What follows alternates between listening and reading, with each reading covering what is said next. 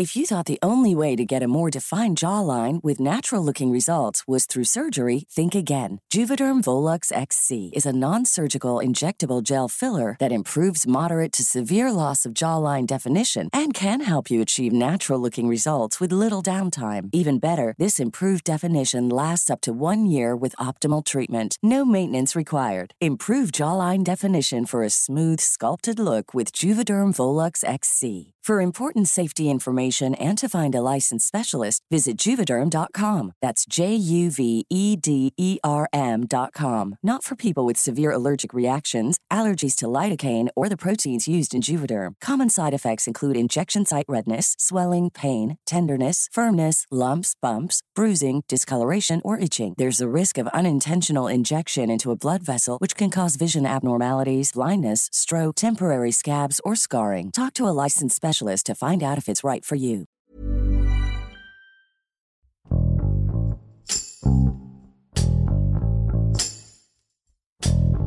Desde el comienzo de su mandato, el presidente de México, Andrés Manuel López Obrador, fomentó el programa de Universidades para el Bienestar con el propósito de reducir la brecha educativa que existe en este país.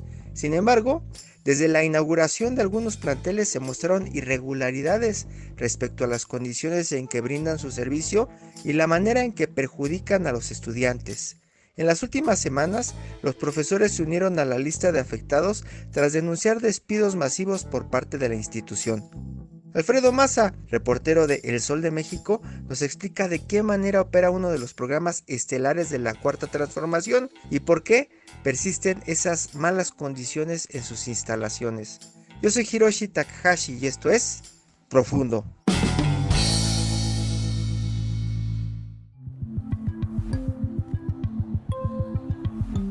La Universidad para el Bienestar Benito Juárez García es una institución pública de educación superior creada el 30 de julio de 2019 por decreto presidencial, misma que nació con la idea de llevar la educación superior a comunidades marginadas del país. Se trata de uno de los proyectos de justicia social más importantes propuesto por el presidente Andrés Manuel López Obrador para su sexenio.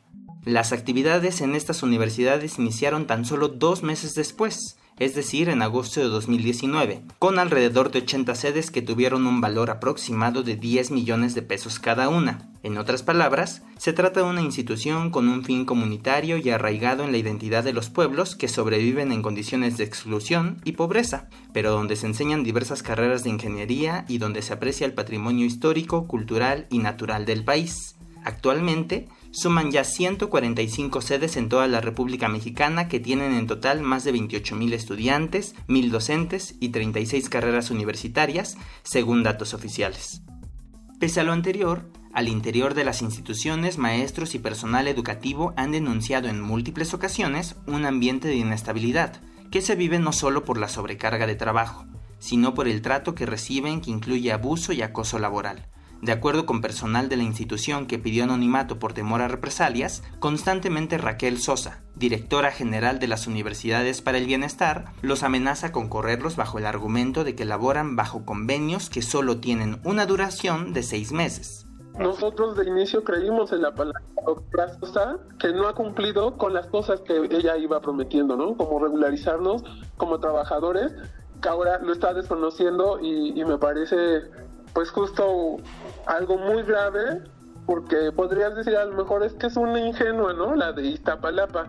Pero estamos viendo que somos montones a lo largo del país, que estamos en la misma situación, que creímos en el proyecto, que creímos en su momento en la palabra de la doctora y que ahorita ella está faltando a su propia palabra, ¿no? Y eso pues es súper grave también para, para ponerlo, ¿no? O sea, no, es, no somos uno, no somos dos, estamos en todo el país en esta misma situación de no reconocimiento de nuestra relación laboral que sí existe, que ella quiere decir que somos becarios, no es verdad, ¿no? O que somos eh, parte de un subsidio, no es verdad.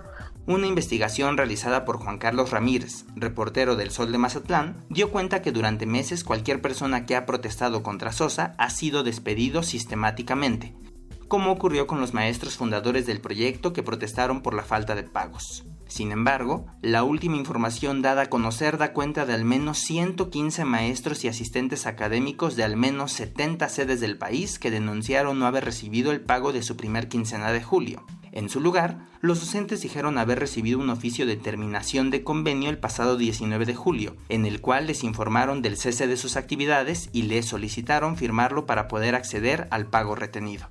Nosotros, estas cuestiones legales que ahora nos damos cuenta que son sumamente importantes y que desafortunadamente, como dice el presidente, en ciertas cosas pues parece que sí son iguales a los otros y a nosotros eso nos duele mucho. Se habla del neoliberalismo en el trabajo y esta política es más que neoliberal, ¿no? Llevas dos años, gracias, que vengan otros, y esos otros dos años, que vengan otros. Entonces, no se trata como de las formas, o sea, lo firmamos, sí, sí lo firmamos, y firmamos cada convenio que nos daban, y firmamos cada carta que nos daban, y firmamos cada recibo que nos daban, porque para nosotros hay dos cosas primordiales, ¿no? El trabajo docente frente a las y los estudiantes y el hecho de que creemos en un proyecto de país. Entonces, el papel es un poco lo de menos.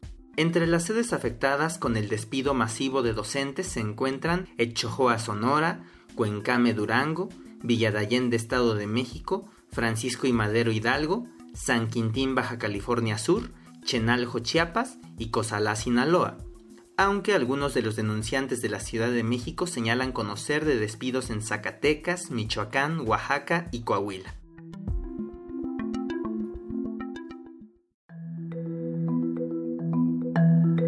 Las condiciones laborales para los trabajadores de las universidades para el bienestar han sido complicadas desde un principio. Docentes entrevistados por El Sol de México que pidieron anonimato señalaron que al inicio laboraron sin sueldo alguno por alrededor de nueve meses hasta que firmaron su primer convenio.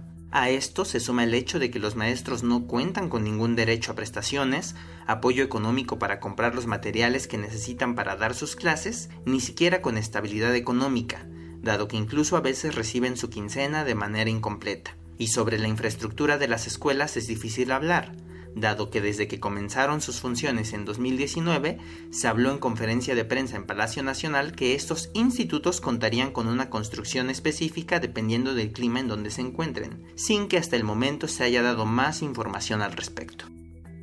Si bien en el pasado se habían reportado algunos problemas de manera muy específica, como la inauguración de sedes que aún se encontraban en obra negra o la falta de claridad en el presupuesto ejercido, es la primera vez que se conoce de una falla que afecta a la gran parte de la infraestructura educativa de estas universidades. Incluso las denuncias por maltratos laborales se habían mantenido prácticamente en el anonimato, de no ser porque los maestros empezaron a enterarse por redes sociales y diversos medios de comunicación que este no era un fenómeno exclusivo de su sede, sino a nivel nacional.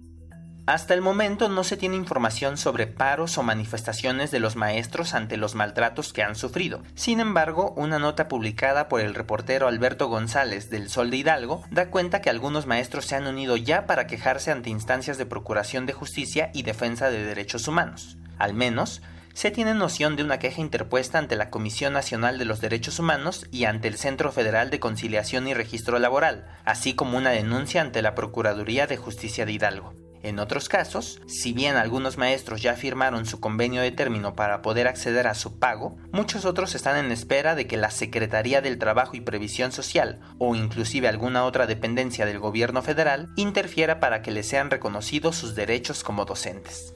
Un día después de que el Sol de México publicó la nota sobre la denuncia de los despidos masivos en las universidades de la llamada Cuarta Transformación, Raquel Sosa Elizaga, directora general de las Universidades para el Bienestar, aseguró en entrevista con este medio que no existen despidos masivos en las facultades que ella dirige, sino que se trata de renovación de convenios cada seis meses como lo instruyó la Secretaría de la Función Pública.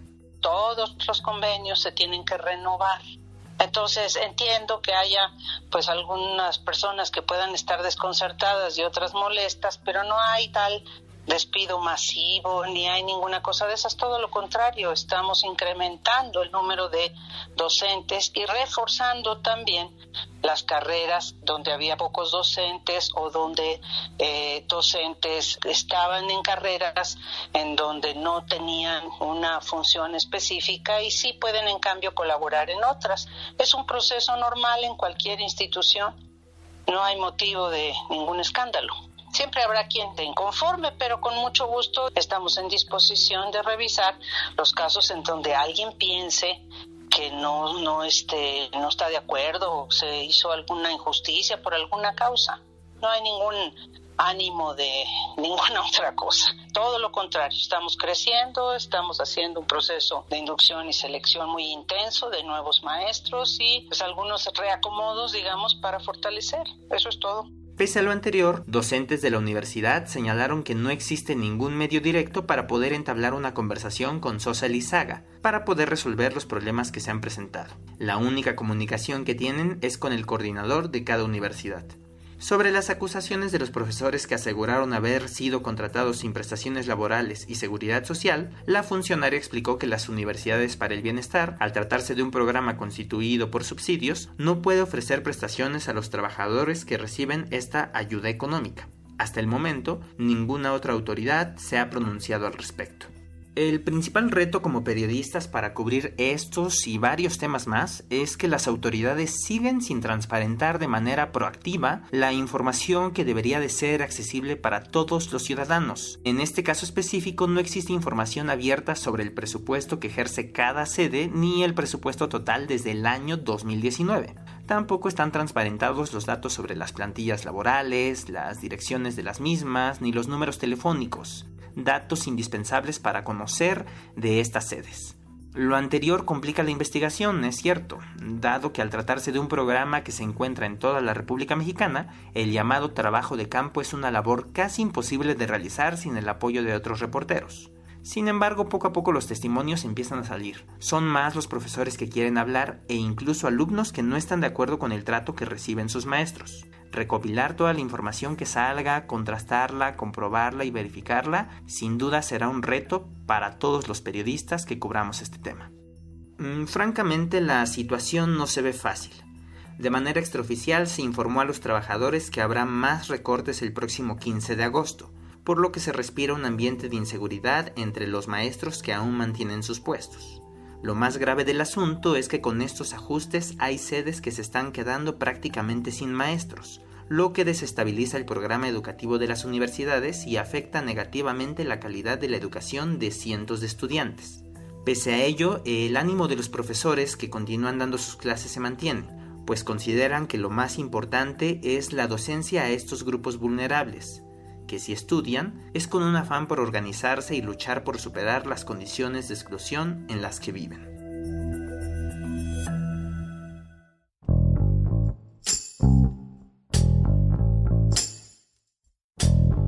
Escuchamos a Alfredo Massa, quien nos cuenta los obstáculos que han enfrentado las universidades para el bienestar junto con su plantilla para ofrecer la educación que prometieron desde su creación.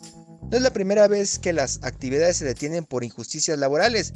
En el 2020 se llevaron a cabo dos paros de obra debido a que los trabajadores denunciaron inconsistencias en la compra de los materiales utilizados.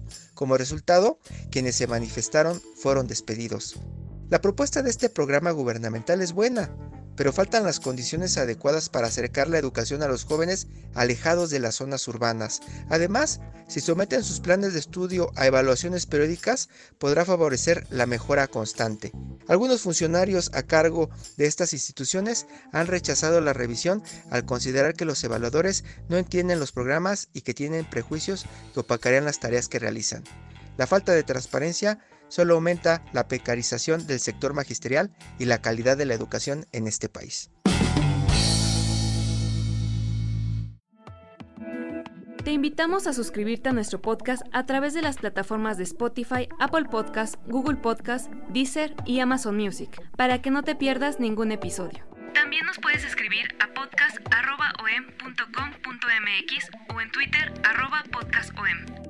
Te recomendamos escuchar esto, el Diario de los Deportistas, el podcast donde podrás conocer el trasfondo del mundo deportivo. No te pierdas las entrevistas, noticias, resultados y análisis con los expertos del esto, el Diario de los Deportistas. Hasta la próxima. Esto es Profundo, un reporte a fondo de la Organización Editorial Mexicana.